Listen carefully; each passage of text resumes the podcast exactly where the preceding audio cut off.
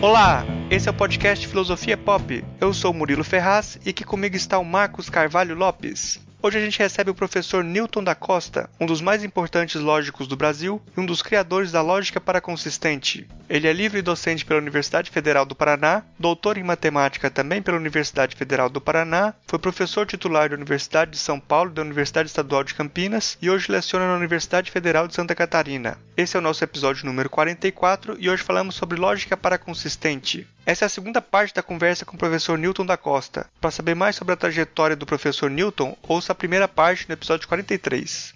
Nesse episódio nós temos o prefácio do livro Ensaio sobre a Verdade de Donald Davidson, interpretado pela atriz Maria Elisa. O Filosofia Pop agora tem também um canal no YouTube. Inscreva-se no nosso canal para ficar sabendo das novidades. Acesse o link no post. Para acompanhar o Filosofia Pop, você pode visitar o nosso site filosofiapop.com.br, que tem, além do podcast, textos sobre diversos assuntos filosóficos e também espaço para você deixar os seus comentários. Nós também estamos no Twitter como arroba filosofia pop e no Facebook com facebook.com barra podcast filosofia pop, tudo junto. Eu tenho o nosso e-mail que é o contato arroba filosofiapop.com.br. Para receber os nossos episódios na hora em que forem lançados, você pode assinar o nosso feed no seu celular. No nosso site tem um guia explicando como fazer isso. O Filosofia Pop é um podcast que aborda filosofia como parte da cultura. A cada 15 dias, sempre às segundas-feiras, a gente está aqui para continuar essa conversa com vocês. Vamos então para a nossa conversa sobre lógica para consistente.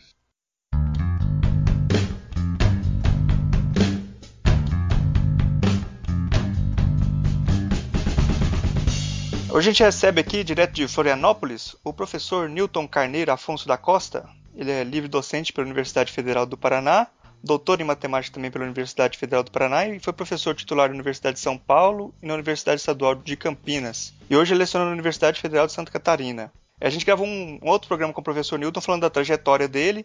Se você quiser saber mais sobre a vida dele, ouça lá a primeira parte do, do programa.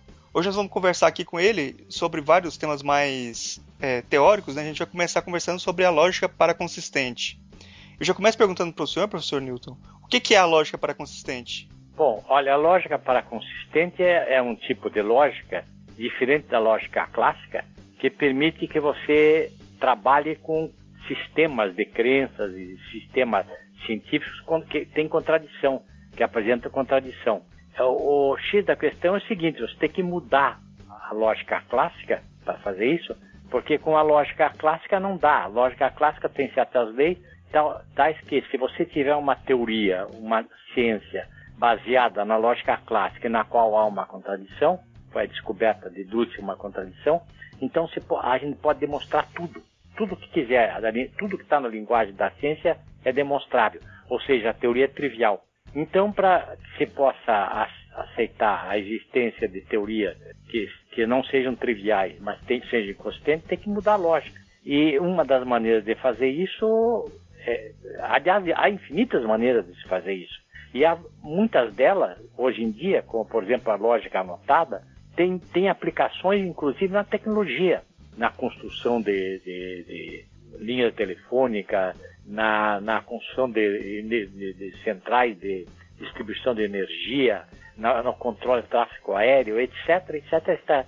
Então, uma, uma, uma concepção como essa, lógica para consistente, que é tremendamente teórica, tem as aplicações práticas mais incríveis. E outra coisa que é fundamental aí, a lógica para consistente pode ser vista sob dois ângulos, com uma rival da lógica clássica, em que, porque na lógica clássica não há contradição, em que se pode tratar de teorias contraditórias, etc., e como sendo um complemento, isto é, ela não, não, não vai contra a lógica clássica, ela complementa com uma negação e algumas operações lógicas um pouco diferentes da, da lógica clássica. Então essa é a finalidade. A lógica, a lógica para consistente foi, foi criada e depois eu faço algumas observações sobre essa, esse assunto, criação da lógica para consistente. Ela foi criada exatamente isso, para poder tratar de certas teorias que eram aparentemente consistentes, inconsistentes, mas não eram triviais. Até inconsistente quer dizer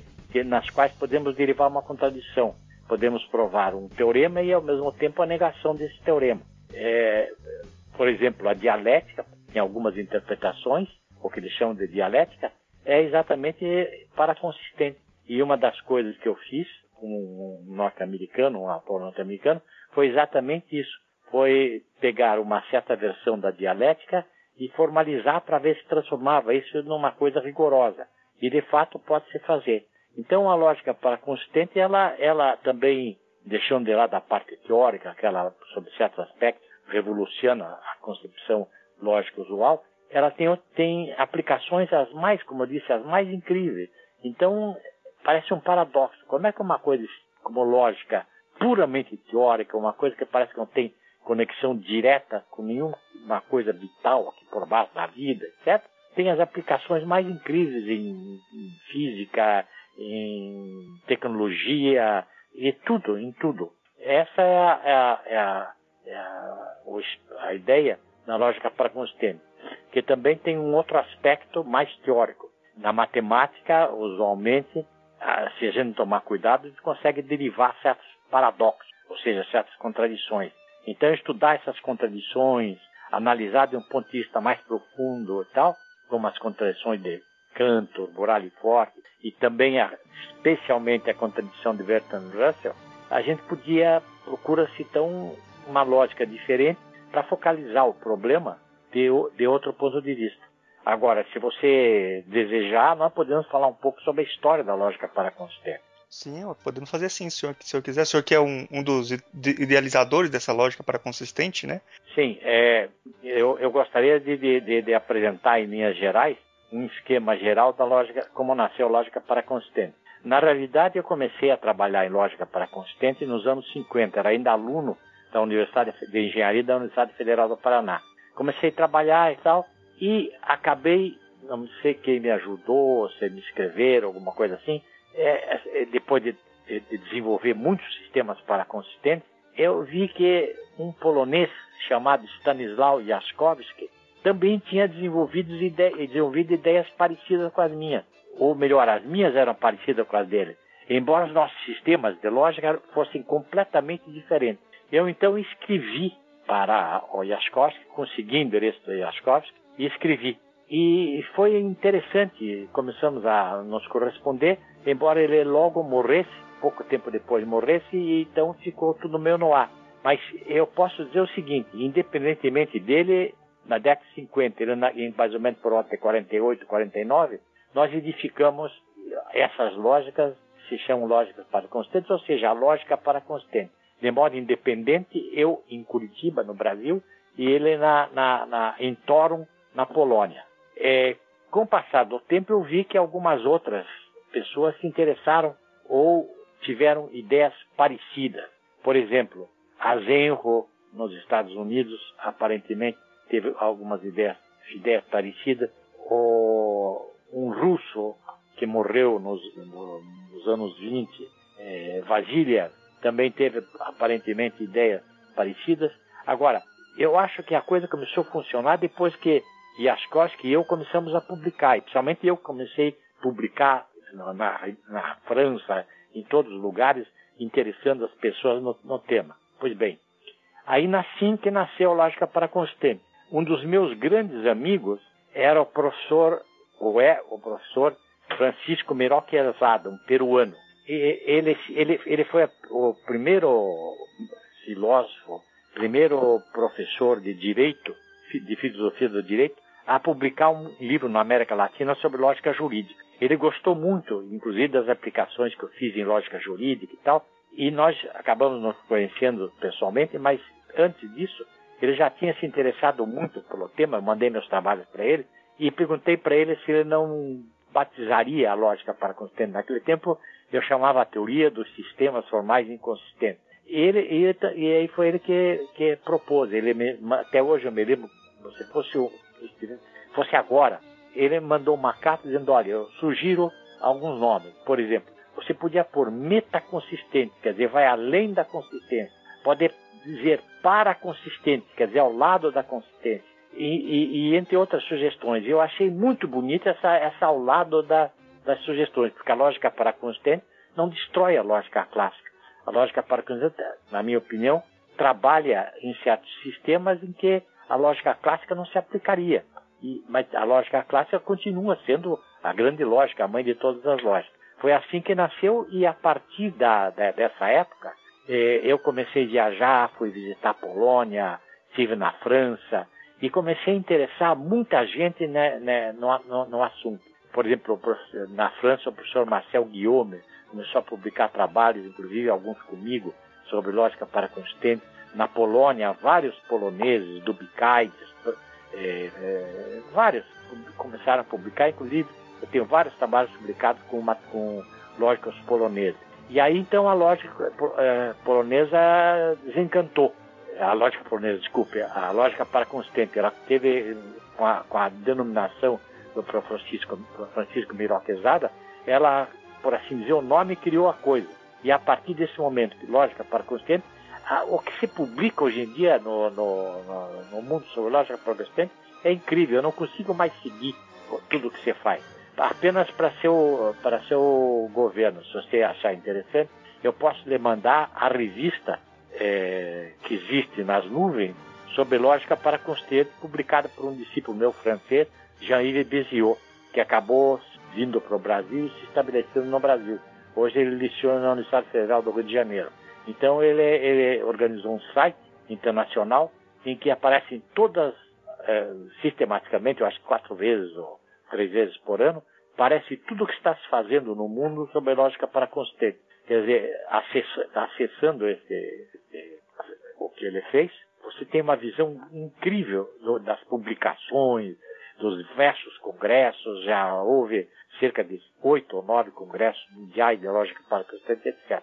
Bom, eu podia falar muito, mas é preferível agora você, se você quiser desviar, para alguma outra parte. Agora, lembre-se, é, uma uh, que, eu, que eu quero deixar bem claro é o seguinte: entre as motivações, que não são motivações matemáticas e lógicas do, do que eu fiz, eu não posso deixar de citar, por exemplo, as, as coisas de Freud, a psicanálise, aparentemente, a lógica dos sonhos e outras coisas é para consistente, ou pelo menos Lacan assim considerava, e em dialética, há certas versões da dialética, do que os marxistas, do que na Rússia chama lógica dialética, que são exatamente versões para, para consistência. Apenas isso. Entre as motivações, não posso deixar de lado a parte do Freud, da dialética, e, evidentemente, as aplicações inacreditáveis que ela tem em tecnologia. Uhum. A gente tem interesse nesse material, sim, o senhor falou que está disponível na internet, a gente coloca o link aí pro para os ouvintes acessarem depois aí no programa é, para publicar. É, hoje à noite mesmo eu vou mandar para você o último número da revista. Uhum. E você aí, se quiser, acessa os anteriores. Tá o certo. diretor da revista é Jean-Yves Béziot, um dos meus melhores discípulos. Foi me orientando, é, foi um dos meus melhores discípulos. Eu o conheci na França como aluno meu na França. Ele era excepcional, mas formidável. É um grande lógico, com quem eu tenho trabalhado muito, e ele é, é, é o dono da pelota no tocante essa revista. Eu, eu acho interessante perguntar sobre, eh, fazendo um, um a gente geralmente o não pensamento faz analogia, né?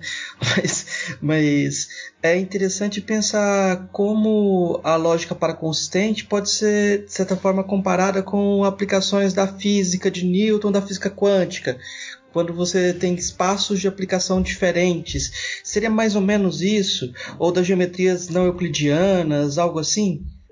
Há um certo parentesco longo, longe. As geometrias não euclidianas são, sob certos aspectos, estão em oposição à geometria euclidiana. Quando Lobachevsky, Boyai e outros começaram a desenvolver a geometria não euclidiana, Gauss, por exemplo, a oposição foi violenta porque só existe uma loja, aquela coisa e tal. É, então, a, a, a, geometria, desculpa, o espaço é único, a geometria já foi descoberta, é euclidiana e tal.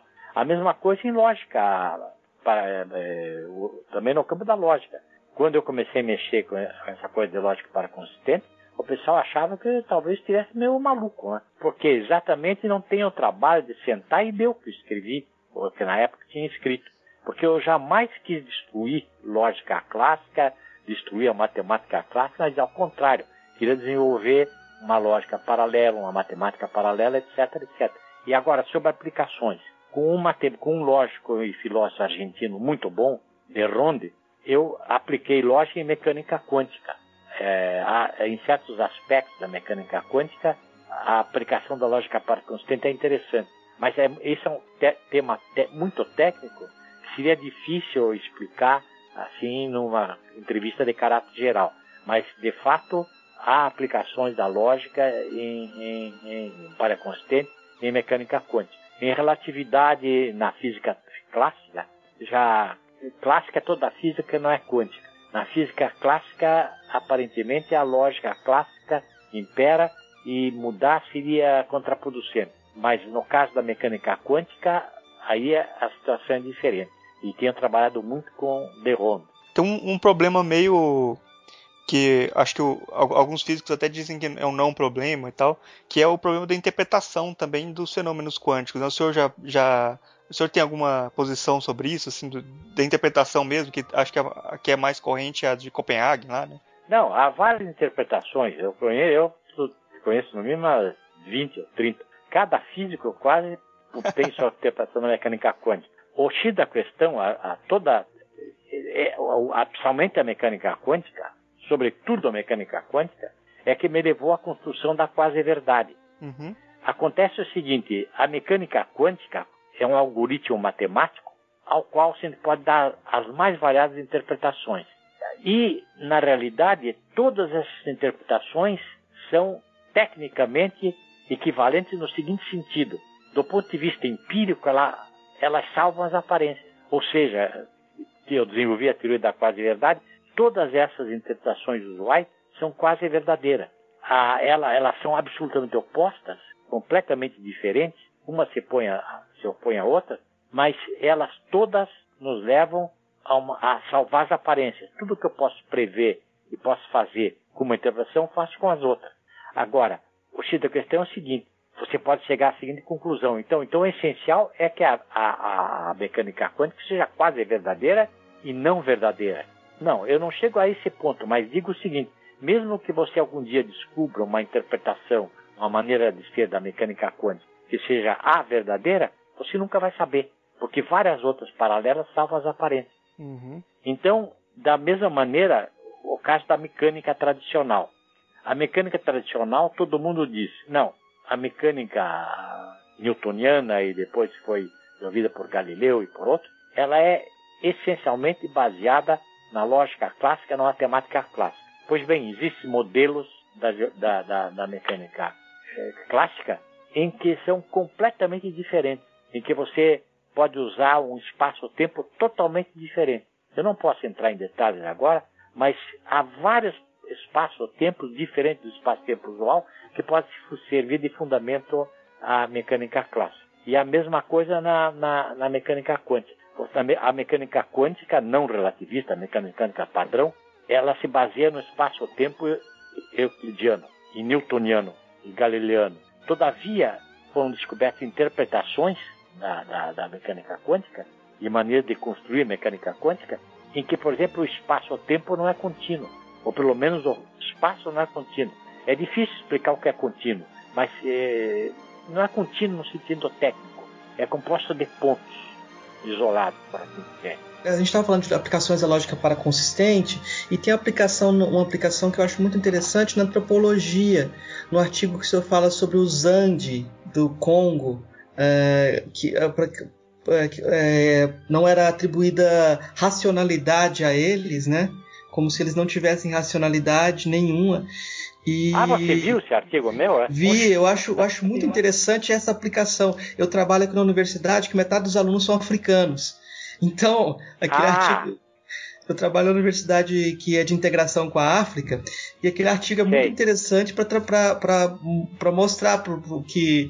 Uh, como os antropólogos seguiam uma, um, um, o problema era de interpretação dos antropólogos, muitas vezes, né? Como Quine diria. Exatamente, é a falta de racionalidade está do outro lado da linha, né? Eu queria que você claro. comentasse um pouquinho sobre isso, só porque eu acho que é muito interessante. É, exatamente uma das coisas que eu fiz com várias pessoas, como por exemplo colegas meus, como o professor Steven Frente, que hoje é professor aí na Inglaterra, em Leeds e tal, foi o seguinte, mostrar que era possível, se você pegasse, eu não sou antropólogo nem ele, mas você pegando a, a, o que os antropólogos da época diziam e depois mais recente, é, sobre os Andes, a possibilidade de contradições, etc. Eu estou aqui, estou lá ao mesmo tempo e tal. É fácil verificar que a lógica para, que uma forma de lógica para consistente se aplica exatamente aos, às Andes, Zandi ou Azandi. Eles, eles na verdade não usam sobre certos aspectos a lógica clássica. Eles usam uma lógica para consistente. Essa era a minha tese. É claro que isso causou uma porção de, de, de, de discussões e problemas, principalmente entre os antropólogos e filósofos. É, eu não, não quero me meter muito porque eu não sou eu não sou especialista em Azande e muito menos antropologia. O que eu simplesmente quis fazer com o professor Steve em frente foi exatamente isso, mostrar que é possível vocês a gente apresentar uma lógica mais ou menos bem feita, tão bem feita quanto a lógica tradicional, e que daria uma espécie de racionalidade ao que os razões faziam. Se você tomar racionalidade como seguir uma determinada lógica de uma maneira mais ou menos explícita, os razões são tão racionais quanto a gente. E da mesma maneira, é, alguns antropólogos na França falavam sobre esse negócio, sobre a mentalidade primitiva. E, e essa mentalidade primitiva e tal, muitos diziam que era pré-lógica. E, e, aplicando os raciocínios que eu fiz com o professor Frente na, na, na, nesse caso, você vai ver que não, não é provavelmente pré-lógica, ela é lógica, mas de um tipo de logicidade distinta da logicidade tradicional. Agora, essa, essa, essa discussão é bonita, mas sabe como é? é? É uma coisa técnica, teria que pegar os símbolos, mostrar, discutir, etc. E é um problema ainda meio que precisava ser melhor estudado e melhor destrinchado. Por exemplo, que alguém, pena que, que desapareceram os Azandes, né? Porque a melhor maneira seria a gente ir lá conversar com eles e verificar em loco como, como eles raciocinam. Mas eles desapareceram. Foi uma das decepções da minha vida. Quando estava organizando, estou brincando, uma expedição para a África, eles disseram que eles desapareceram. Eu, eu, eu, digo que de qualquer forma, assim, essa atribuição é muito curiosa, assim, que um, um, um lógico brasileiro que estaria nesse campo dos não racionais, porque aqui no, tudo que é do sul também seria movido pelo pensamento primitivo, desenvolveu uma lógica que vai mostrar que não, são os europeus que estão um pouquinho atrasados. Então, pois é, são essas coisas, essas coisas assim, como você chegar dizendo, eu tenho dois metros de altura ou tenho não sei quantos centímetros de altura. É uma maneira, é, é, é, é compreender, é, é difícil.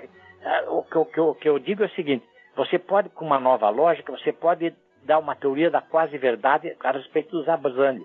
Eles procedem como se a lógica deles fosse uma lógica para consistente. Porque há várias lógicas para consistentes, né? Uma delas, é, tudo se passa como se. Ah, na verdade, em troco miúdo, a teoria da quase verdade é exatamente, no fundo, é isso. Quer dizer, é, a ciência e, e, e, muitas vezes as nossas teorias e, e religiões, etc., são todas quase verdadeiras. Tudo se passa como se, no caso da ciência principalmente, como se ela fosse verdadeira. Mas você não tem nenhuma maneira de provar que a mecânica newtoniana ou que a mecânica quântica são verdadeiras. Não, não, não dá. É, isso é impossível. O que, o que, você pode dizer é o seguinte: tudo você passa como se elas fossem verdadeiras. E você sabe que no caso da, da física clássica está furado isso. Então, é, é, é, na verdade, o que eu acho importante é, é, é o seguinte: a ciência e alguns outros grupos de construtos teóricos nossos são, na verdade, quase verdadeiros. E se você aceitar a possibilidade de, da quase verdade, inclusive de lógica para parasitante, se combina isso e mostra que a pessoa age de um modo mais ou menos racional, tão racional quanto a gente. Só que ela usa outro tipo de linguagem, né? Diferente da, da nossa. Esse conceito da quase, assim, quando o senhor fala da quase verdade, como a ciência, por exemplo, ela sempre se aproxima dessas teorias, vão se propor quase verdadeiras, no caso, teria, teria como. É claro, exatamente, é. Teria, mas seria possível alcançar alguma teoria que seja verdadeira? Como que a gente verifica se algo é verdadeiro? Assim, é possível? Pois todo mundo acha que quando a teoria faz predições, etc., muitas predições, como o caso da realidade geral, etc., que ela é, é verdadeira. Mas o X da questão é o seguinte: como é que você vai comparar a verdade, eh, a definição tradicional da verdade, é uma proposição ou uma crença quase verdadeira se ela reflete o real. Mas o real, como é que você vai atingir o real a não ser que seja por outra teoria? Então o que acontece é o seguinte: o máximo, na minha opinião, se pode dizer, é que ela é quase verdadeira. Agora, o fato dela ser quase verdadeira não implica que ela não seja verdadeira. Pode ser que ela seja, não sei. Mas o que, o que eu quero dizer é que cientificamente, uma teoria como a mecânica quântica, uma beleza, ela é quase verdadeira. E, e todo mundo sabe que em certas circunstâncias ela não se aplica. Fora, a, a, quase verdade limita sempre uma certa região do conhecimento na qual a teoria se aplica. Fora dessa região não dá. A, a, por exemplo, a relatividade geral, Einstein sempre dizia que ele esperava ser dotado e que alguém mostrasse que a teoria tava, tava, não era verdadeira. Exatamente por isso, porque as grandes teorias, que, por meio das quais você faz experiências e prevê, provê, etc., isso mostra não que elas são verdadeiras, mas que elas são quase verdadeiras, que tudo se passa como se elas fossem verdadeiras no sentido usual da palavra. Eu não, eu não sei como um cientista vai provar que uma teoria, que uma concepção qualquer é verdadeira. Não sei como é que um teólogo vai provar que uma concepção dele vai ser é, é verdadeira. A não ser que ele diga, né, eu tenho contato com Deus e aí tá, mas aí não posso discutir. Aí também não é prova, né? pois é, é, e também não é, não é prova, mas talvez não seja prova para nós. Mas para uma pessoa que, que a Santa Teresa de Ávila, se não me engano, ela falava com, com, com Cristo, etc. Você vai dizer para ela que ela é pancada? ela pensa que pancada é você. Que você, além de tudo, é incréu, pancada e pegador. E pecador. Então, é essa, essas coisas todas da quase verdade, é, lógica para etc., eu sempre me meti em coisa muito quente, viu? Tenho uma boa parte do que eu fiz é uma coisa pacífica, mas essas são tão tantantã e criam uma ebulição enorme, uma brigalhada desgraçada. Eu quando ainda era professor no Paraná, um dia conversando com um padre, eu falei na possibilidade de uma lógica, naquele tempo eu não chamava de lógica palestine, uma lógica que pudesse, é, na qual respeitar uma contradição não invalidasse uma teoria e tal. Ele me olhou e me disse assim, Padre Monteiro, se, olha aqui, professor, o senhor é muito jovem, desculpem, eu tenho a impressão que o senhor está ficando maluco. É bom procurar um psiquiatra. Me falou, rapaz, é, mas você não pode dizer assim com o pai fala para o filho. Eu fiquei estupefato com aquilo, né? Mas é, talvez dentro das circunstâncias é criado com aquela é, da maneira que ele é criado, São Tomás da Aquino, Aristóteles, vendo todos os problemas, e aí acha maluco uma pessoa querer fazer uma lógica diferente. Um dos meus melhores amigos na Universidade do Paraná, colega, é, professor lá, era o professor Jaime Machado Cardoso. Uhum. Nós éramos amicíssimos. Ele lecionava geometria na, no, no curso de matemática da, na Faculdade de Filosofia, Ciências e Letras, e eu análise de matemática.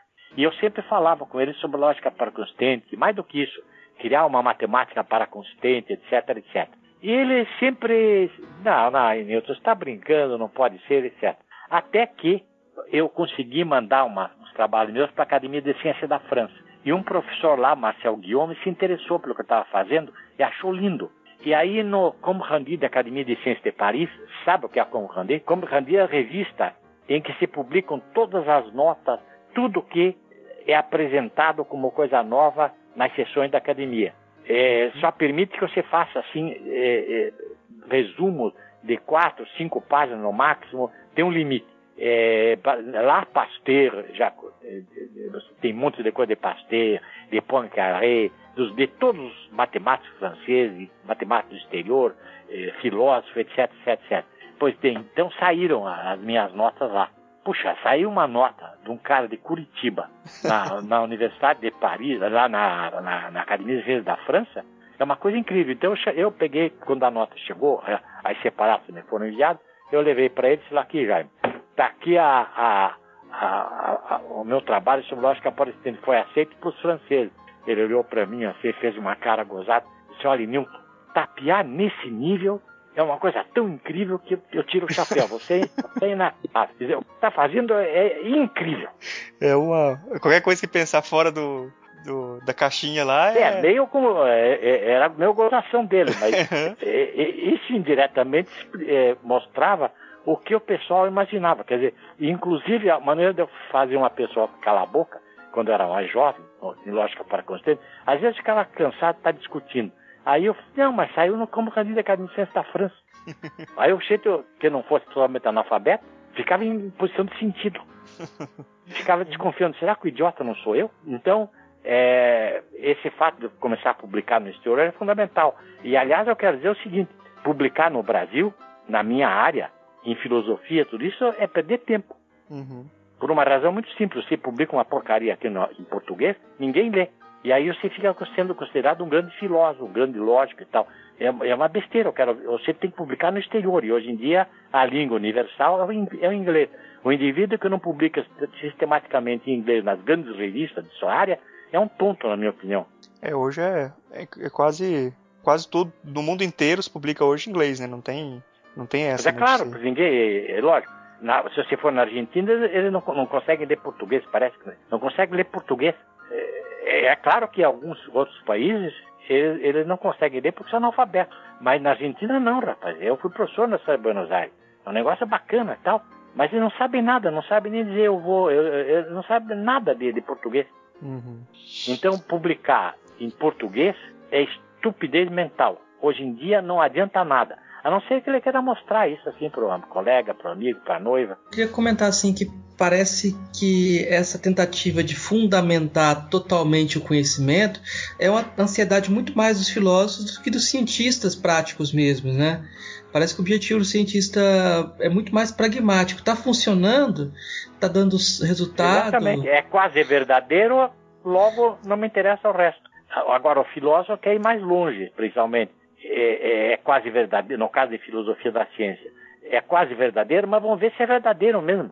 É, essa, essa ansiedade do filósofo de acabar com a conversação é muito curiosa, né? Porque é como se não pudesse. Eu, eu tenho uma oposição, todo mundo tem que concordar com ela e tem que acabar é. com todo. É, isso é isso é muito muito sintomático, né? De como a gente mantém a profissão.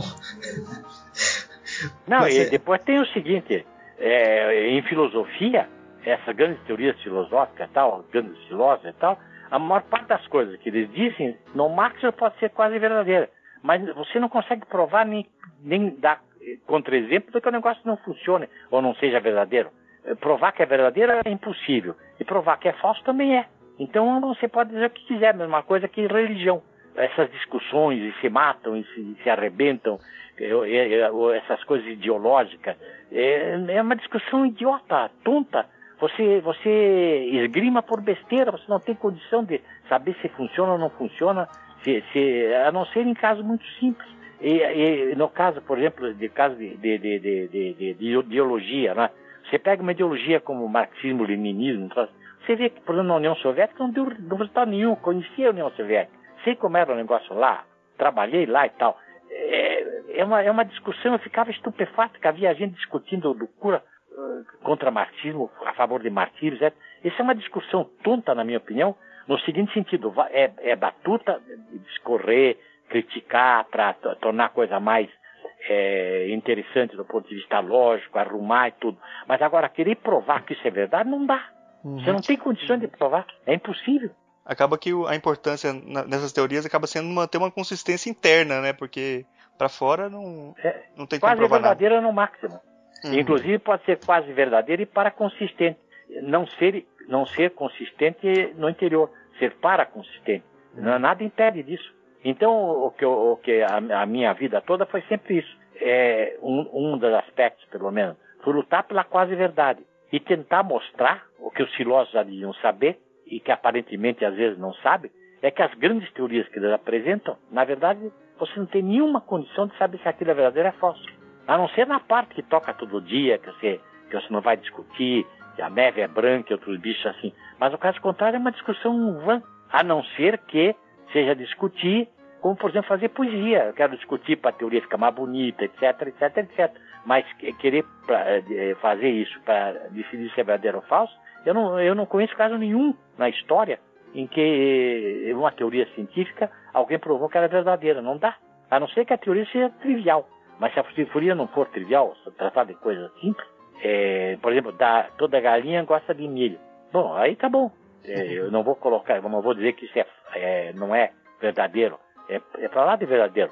Porque, inclusive, a quase verdade envolve. A verdade é um caso particular de quase verdade. Agora, você pegar as grandes teorias em ciência, em filosofia, querer dizer que elas são verdadeiras que você tem condições de provar verdadeira, é uma besteira. Eu acho que não existe cientista nenhum, mesmo os grandes teóricos como Einstein, como Newton, como hoje principalmente Heisenberg, Bohr e tal, propõem a teoria dele como sendo absolutamente verdadeira, refletindo o real. Como é que eu vou como é que eu vou saber eh, que minha teoria reflete o real? Talvez você diga, não, eu tenho uma certa intuição que permite ver, aí o que é que eu posso fazer? Não, não, não dá, né? Mas eu acho que mesmo, mesmo hoje, no discurso científico ainda, você ainda tem um, um certo discurso de que o, a ciência é muito objetiva e que você vai aos poucos filtrando ali, e se aproximando, se aproximando da verdade, e parece que há uma expectativa de que um dia você chegue a essa verdade. Você, você não, não encontra assim, esse tipo de discurso no discurso científico? Eu não, eu não me oponho a isso, não me oponho a isso. Talvez no Peirce que dizia esse negócio, que você é, é, com a teoria, com o pragmatismo, você vai mexendo, mexendo, mexendo, e no, no fim você obtém a verdade e não uma aproximação da verdade. Eu não tenho nada contra isso. O que eu acho é que é, talvez daqui 10 milhões de anos a, a Terra não exista mais. A gente nem existe, nem existe a filosofia, nem nada. E aí é uma discussão vã. Não, o que eu quero, eu, eu não, não, não, não, não penso para aqui 2 milhões de anos, o fim do mundo. Eu, eu falo no momento. A ciência, no momento e nos próximos séculos, ela é quase verdadeira. As grandes teorias funcionam porque são quase verdadeiras. A, te, a teoria da quase verdade é a essência da, da, da, da, da, da, da ciência. A ciência não busca dizer isto é assim, mas tudo se passa numa certa área como se fosse assim. E isso aumenta a importância da probabilidade, né? Então. Ah, claro, porque geralmente é, por, por baixo disso tudo eu empreguei cálculo de probabilidade, a gente usa cálculo de probabilidade em ciência, em mecânica e tudo, é absolutamente fundamental. E a, é, o que você pode ter é alto grau de probabilidade de que uma coisa de fato seja assim. Isso sim. Eu só destaquei esse negócio da probabilidade porque senão fica parecendo que é tudo relativo. Não, não nada disso. É uma crença verdadeira quase justificada Exatamente. com grande probabilidade. Ah, você andou vendo isso, é? é eu, eu, eu estudo é, um pouquinho. É. Agora, veja bem, eu não, não, não quero converter ninguém para meu pensamento. E, e, inclusive, a gente encontra gente que faz, como Heidegger pega a, a, a, a teoria dele, aquela coisa toda que ele fez, e para ele aquilo é verdade absoluta. Aliás, nem fala de verdade, aquilo você, você vê. Bom, o que é que eu posso discutir com um cara assim? Então tá bom, ótimo. Então, o que eu quero dizer é que, do meu ponto de vista, toda aquela andança que ele fez é muito bonita e tal. E o pior é que ele consegue ver uma quase verdade, a verdade lá. Uma pessoa como eu que está de fora e tenta entender o que ele está dizendo, não, não, não, não, se aproxima de nada. O cara diz assim, a nadicidade do nada, nada e outros bichos desse jeito. Ela tem a dó, né? Eu não, eu tenho uma grande admiração por Heidegger, tudo, para essas pessoas assim como Hegel, mas é preciso que a gente olhe esse pessoal como criadores de sistema. É uma arte, é uma beleza o que eles fazem. Mas é que nem uma grande obra poética. O corpo, por exemplo, do Paul é uma beleza, ou uma grande obra musical. Dizer que a música reflete o real, o que, que por exemplo, não Debussy, na verdade, procurava descrever o real e não sei o que, a música descritiva, ou que, sei lá, a filosofia reflete o real, para mim é ótimo. Eu gostaria que fosse assim mas não vejo nenhuma razão para ser. Curioso, é, todo mundo fala isso como isso se aproxima até certo ponto do, do, do Hort, do Richard Hort, é, um caminho que vem do Quine, essa perspectiva, é, né? O Quine eu, eu fui amigo, eu conheci muito bem o Quine e tal. É muito, o que ele fez, é, por exemplo, o sistema dele é uma beleza. Esse eu conheço razoavelmente bem. A parte lógica, principalmente, eu fui muito influenciado. O primeiro livro realmente bacana de lógica que eu li na minha vida foi o sentido da nova loja que o, que o Quine publicou em português nos anos, acho que 40 e pico, lá por ano 40. É uma beleza de um livro, uma, uma joia.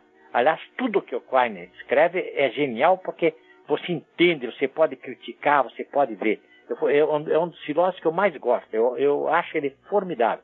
E nunca vi Quine com opiniões assim absolutamente é, que ele achava irrefutáveis. Ele sempre dizia, não, isso tem aqui essa parte da linguagem, se refere à, à ontologia, isso, aquilo e tal, fala um pouco de convenção, um pouco de pragmatismo e tal. É, eu, eu adoro Quine, acho Quine formidável, e inclusive eu nunca vi o Quine ser assim absolutamente radical nas opiniões dele, que essa é, é verdade. Aquele livro célebre dele, como é sobre que ele monta uma espécie de sistema, ele diz exatamente que essa é uma, uma tentativa que eu estou fazendo. Ele nunca, se você pegar, se bem eu me lembro, né, ele, ele nunca é absolutamente radical, não é como Hegel. Hegel era um cara formidável, porque você pegava e dizia assim, não, existe no mundo apenas sete planetas. No dia seguinte um cara descobriu o oitavo. Então é uma coisa esquisita tudo isso, né? E eu, mas eu gosto, eu, eu acho genial.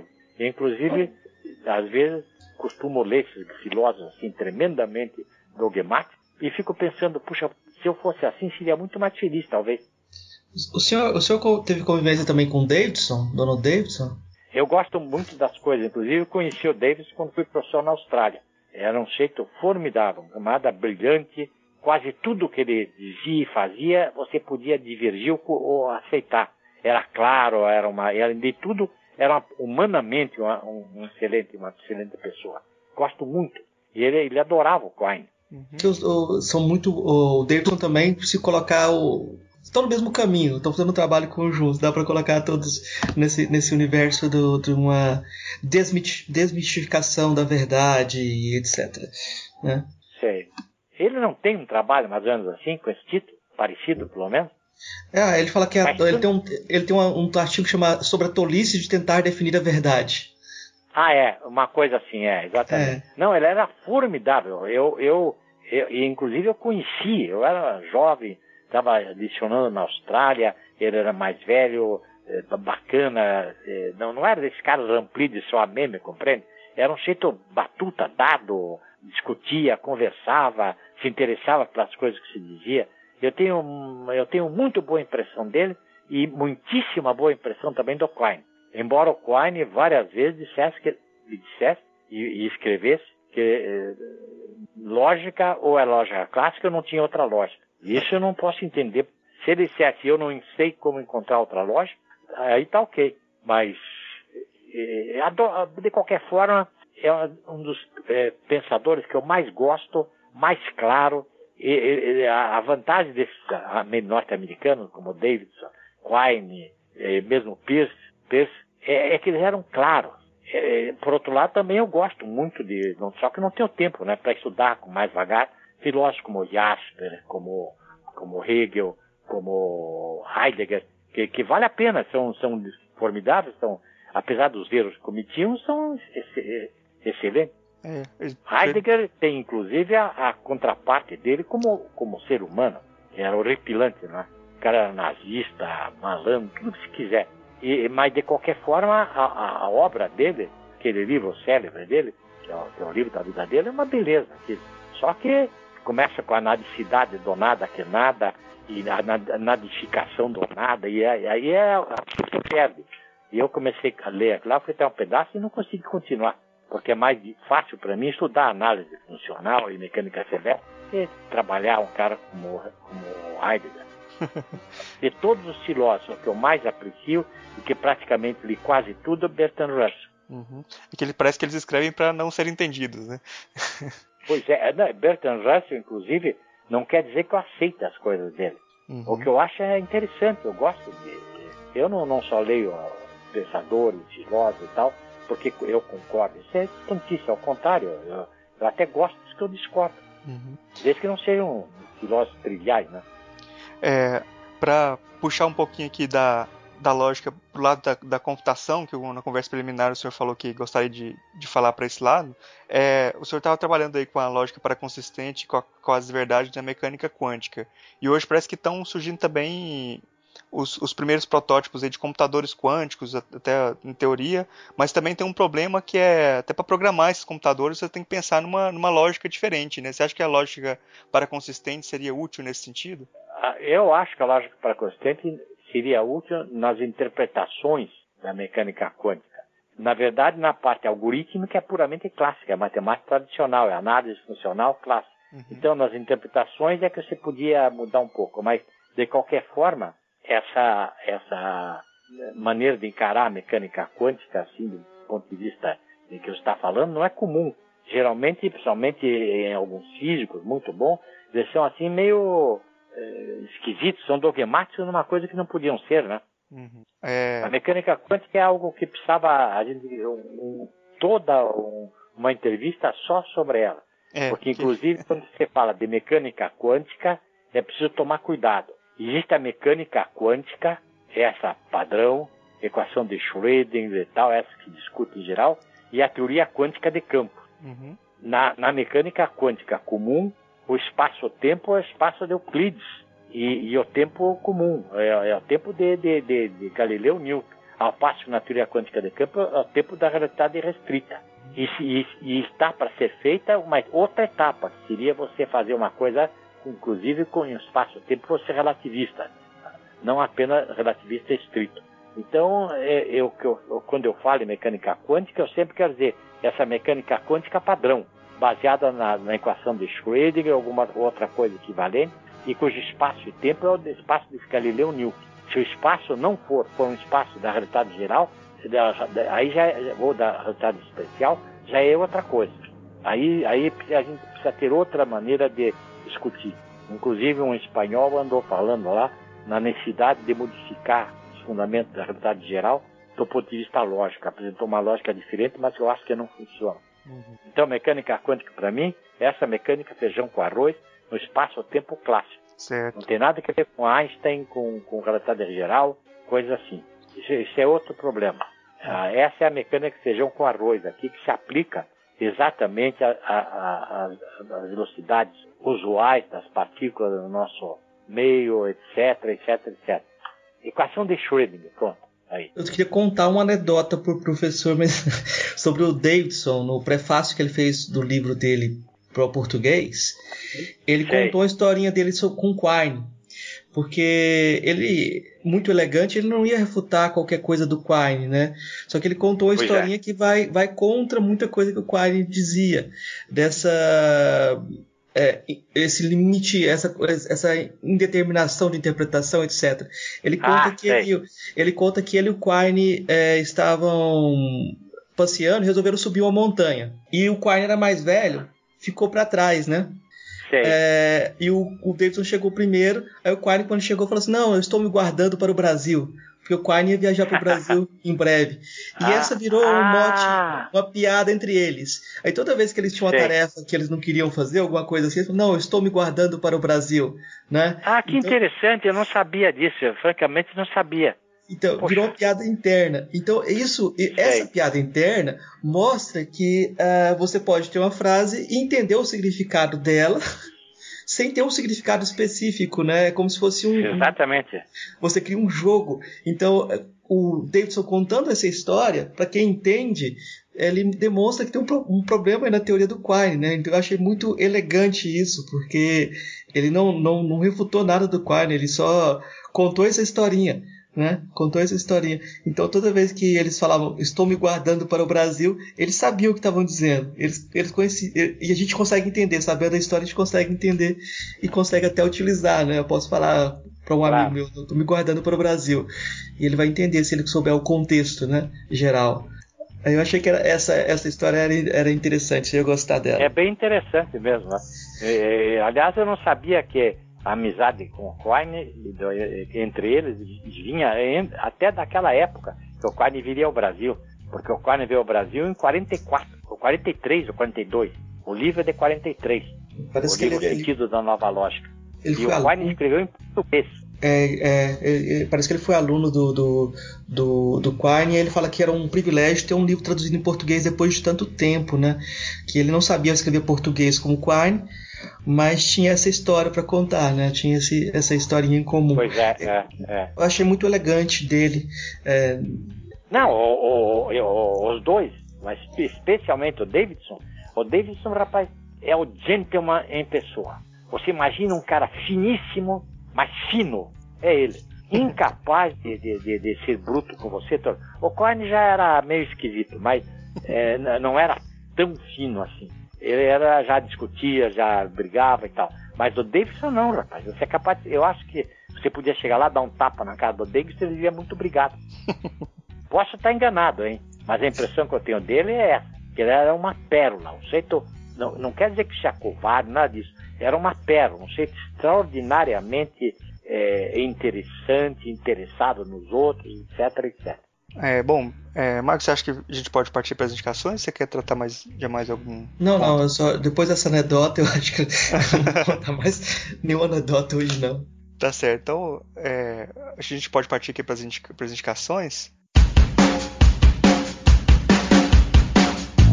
É, professor Newton, o senhor trouxe alguma coisa para indicar para os nossos ouvintes hoje? É, eu, na, na verdade, eu poderia indicar trabalhos, é, uma porção de trabalho, mas eu prefiro indicar três ou quatro livros uhum. meus, nos quais a bibliografia é muito longa, é muito grande, e, você, e então vão ser encontrados é, lá várias referências que eu acho importantíssimas. Né? Eu indico o, o Ensaio sobre os Fundamentos da Lógica, a última edição, uhum.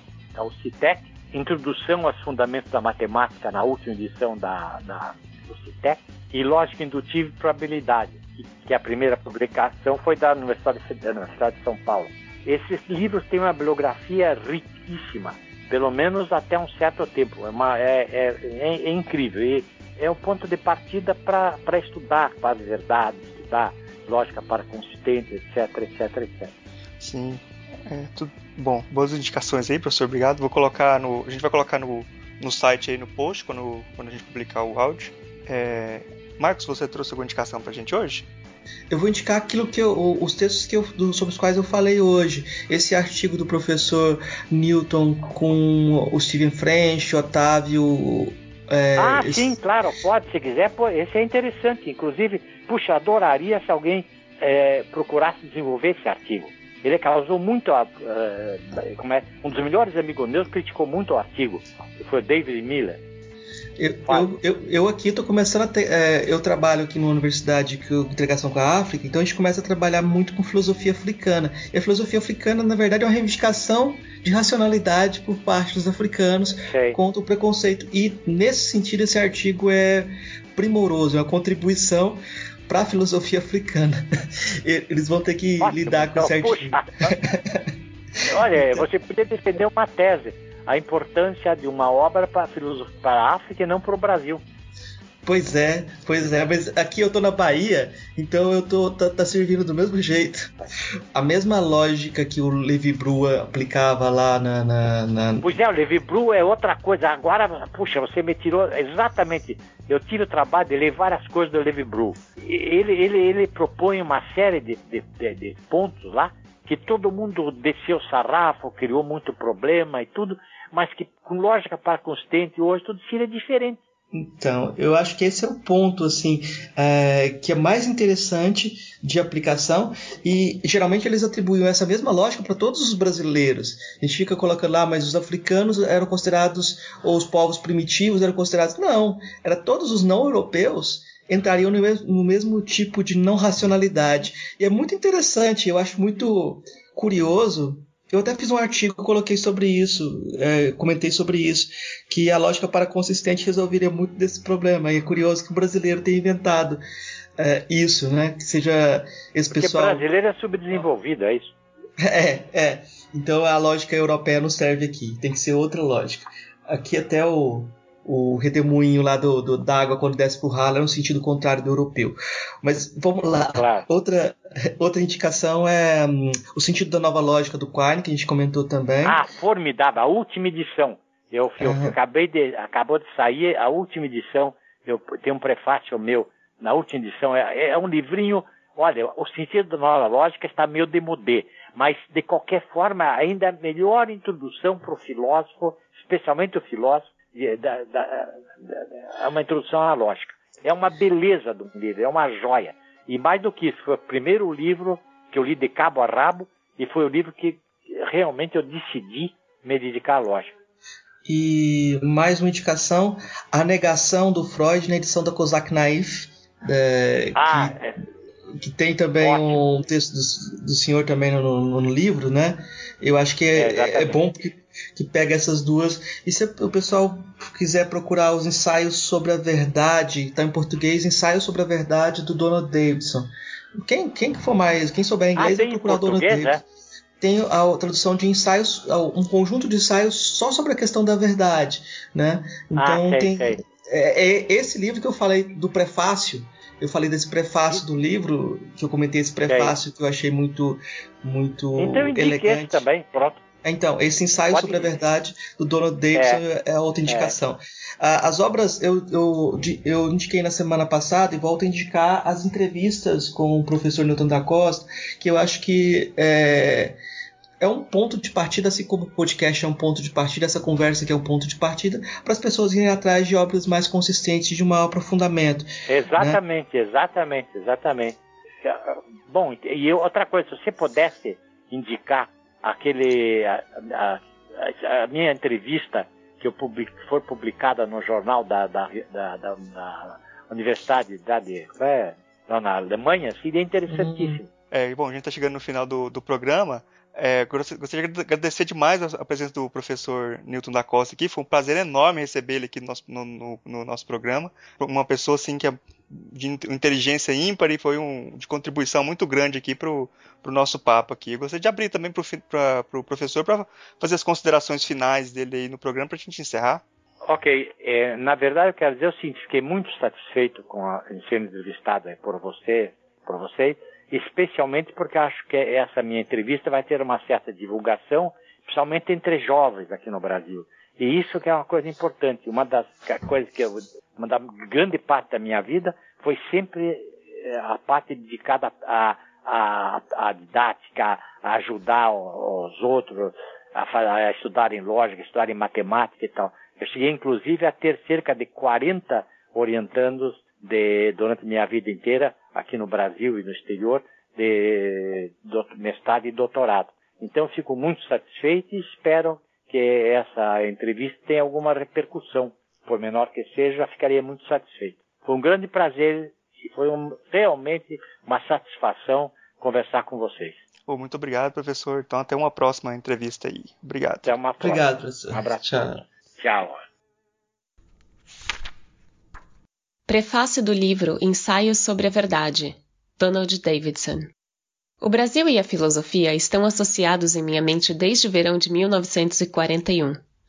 Naquele verão, Quine, um amigo e eu, passamos alguns meses no México. Queríamos chegar o mais próximo e de maneira mais fácil quanto possível dos dois grandes vulcões que se elevavam sobre o vale em que se estendia a cidade do México. Mais tarde, num outro dia, dirigimos até a Mecameca, situada na mais saliente depressão entre Ixtatihuatl e Popocatépetl. Achamos um hotel e o preço era bom. Mas quando nos disseram que tínhamos que pagar uma taxa bem elevada para deixar o nosso carro no pátio, cancelamos a nossa conta, somente para descobrir que não havia outro hotel. Nem havia um restaurante, mas uma mulher na esquina nos vendeu um prato de refogado desconhecido e isso foi o suficiente. Sugeri que, já que não podíamos dormir, poderíamos muito bem escalar o Popocatépetl naquela noite. Nosso guia indicou prontamente uma pessoa que poderia nos ajudar. Nós o acordamos e ele concordou em nos mostrar o caminho. Ele nos equipou com ganchos. Quanto a mais tínhamos sapatos de estrada, suéteres e capas de chuvas leves. Dirigimos o mais rápido que pudemos, sem nos preocupar com o fato do carro estar quase sem combustível. Era mais de duas da manhã quando começamos a escalada. À primeira vista, havia apenas a leve cinza vulcânica que nos fazia escorregar a cada passo até quase o ponto de partida. Mas à medida que subíamos, chegamos à neve e ao gelo. Aproximadamente cinco mil metros, nosso amigo decidiu que já era bastante e se sentou para esperar o nosso retorno. Finalmente, Quine, sofrendo com a altitude, também decidiu abandonar a nossa pequena expedição. Ao se explicar, disse: Estou me preservando para o Brasil. Uma ou mais semanas antes, ele tinha aprendido que havia uma grande chance de ser enviado ao Brasil pelo Departamento de Estado para uma conferência. Por anos, depois desse episódio, sempre que um de nós quisesse interromper uma atividade desagradável, poderíamos dizer: Estou me preservando para o Brasil. O curioso poderá encontrar essa história muito bem contada na autobiografia de Quine, The Time of My Life. Há pequenas diferenças em nossas narrativas. Os leitores terão de decidir quem está certo. Tenho certeza que todo filósofo brasileiro sabe que Quine foi ao Brasil no verão seguinte. Ele deu conferências principalmente em São Paulo, e suas conferências foram depois publicadas em português, O Sentido da Nova Lógica. Eu poderia ter subido muito mais no Popocatépetl do que o Quine, mas em nenhum outro aspecto consigo superá-lo. Meu português é suficiente, no máximo, para pedir informações e uma refeição, e não escrevi nenhum livro de lógica em português. Por isso, fico particularmente lisonjeado por saber que agora tenho um livro nessa língua, mesmo que não o tenha traduzido por mim mesmo. Estou feliz pelo fato de que meus pensamentos estarão disponíveis para aqueles interessados no tipo de filosofia que faço.